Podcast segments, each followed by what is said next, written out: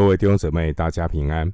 欢迎您收听二零二一年十月十九日的晨更读经，我是廖哲一牧师。今天经文查考的内容是约伯记第九章二十五到三十五节。约伯记第九章二十五到三十五节内容是约伯期待有听他申诉的仲裁者。首先，我们来看第九章二十五到三十一节。我的日子比跑信的更快，急速过去，不见福乐。我的日子过去如快船，如急落抓死的鹰。我若说我要忘记我的哀情，除去我的愁容，心中畅快。我因愁苦而惧怕，知道你。必不以我为无辜，我必被你定为有罪。我何必徒然劳苦呢？我若用血水洗身，用碱洁净我的手，你还要扔我在坑里，我的衣服都憎恶我。这段经文，约伯他感叹投诉无门。约伯他在他的朋友一再的催逼之下，他感觉呢一肚子的冤屈，没有人可以了解，而至高的神也没有回应约伯。弟兄姐妹，等候是一种信心的操练，等候苦难过去是信心的考验。约伯。他在身心灵双重煎熬的情况之下，约伯发出对上帝的叹息。经文二十六节提到快船，原文是蒲草船。约伯用蒲草船是要对比比勒达提到说蒲草没有泥岂能发展的一个回应。古埃及人常用蒲草造船，船身非常的轻巧，行驶很迅速，但这种蒲草船非常的脆弱。二十五到三十一节这段经文可以说是约伯的哀歌。此刻的约伯，他其实是非常的软弱，所以二十五到三十一节这段经文里。字里行间都充满了“我”这个字。在这首哀歌里，是约伯他里面的我向上帝诉苦。在痛苦中的约伯，他对自己的生命开始产生一些矛盾。受苦的约伯呢，一方面他说他厌弃性命，不愿永活。约伯记七章十六节。另外一方面，约伯又哀叹生命太短暂。九章二十五到二十六节，七章六节，约伯他三位朋友推荐给约伯的方法，无非是要约伯借着某种的属灵公式来恢复正常的生活。但约伯他是一个正直人。约伯是一个诚实的人。约伯对自己的所作所为问心无愧，所以，即便朋友再怎么样用因果律的公式来催逼约伯，约伯仍然诚实以对。约伯的苦难，其中部分的原因，既然是来自他的诚实，他的诚实。约伯的朋友不相信，约伯的朋友不信任约伯苦难之前的状态。约伯呢，在遭遇苦难之前，约伯是一个警醒的人，约伯是一个敬畏神的人，约伯是一个远离恶事的人。约伯他对罪恶有警觉性。关于这些，可以参考约伯记第一章第一节，还有第五节，在那边。对约伯这个人有清楚的说明，但约伯三个朋友这三个朋友被因果律的公式套牢了，他们不相信约伯所说的，真的是秀才遇到兵，有理说不清。即便约伯表明自己的清白，但约伯的朋友已经被他们自己僵化的公式给套牢了。如果受苦的约伯都已经表达了他对自己对上帝的态度，但他三个朋友仍然穷追不舍的催逼约伯，不相信约伯。弟兄姊妹，这在提醒。人如果没有尊重和信任的爱心，他很容易变成一个恶度伤害别人的人。约伯很诚实的表白自己的清白，他表明自己的清白，但他的痛苦是朋友给他灌输的想法。朋友的观念就是：约伯，你只要不认罪，你说什么都没有用。约伯觉得呢，一切的努力都是徒然的劳苦。九章二十九节，所以那个时候的约伯，因为得不到朋友的信任，再加上他感觉上帝好像也默认，所以啊，约伯呢觉得他自己很煎熬。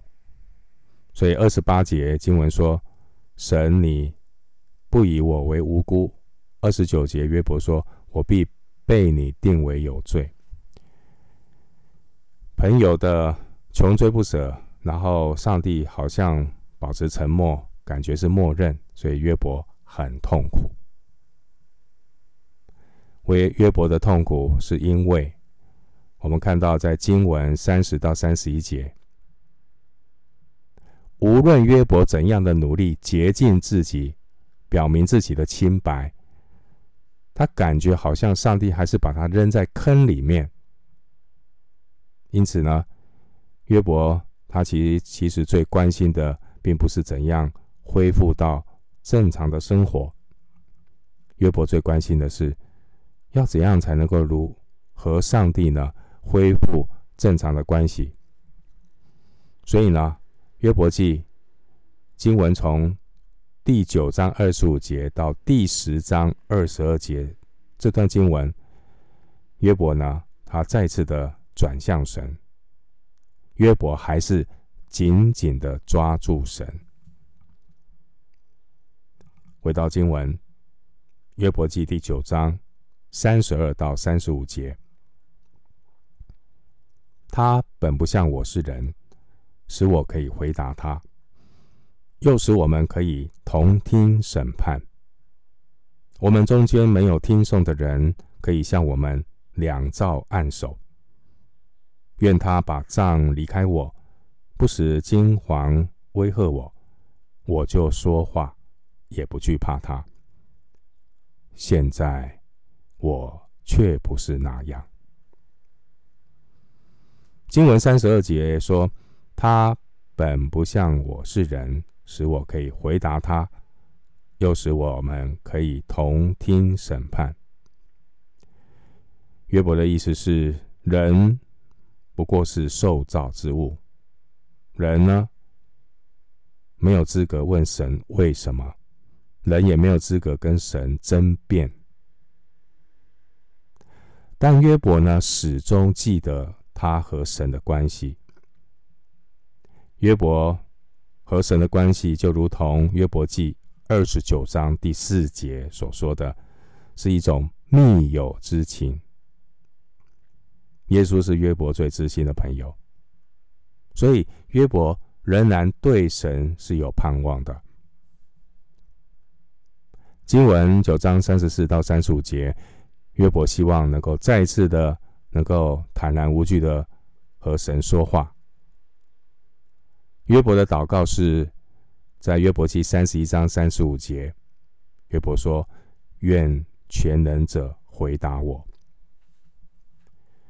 今天的经文九章三十三节提到听讼的人，原文是仲裁者，仲裁者的功用是帮助两造之间，帮助两造的双方能够交涉，能够磋商，平息争端的一个中保。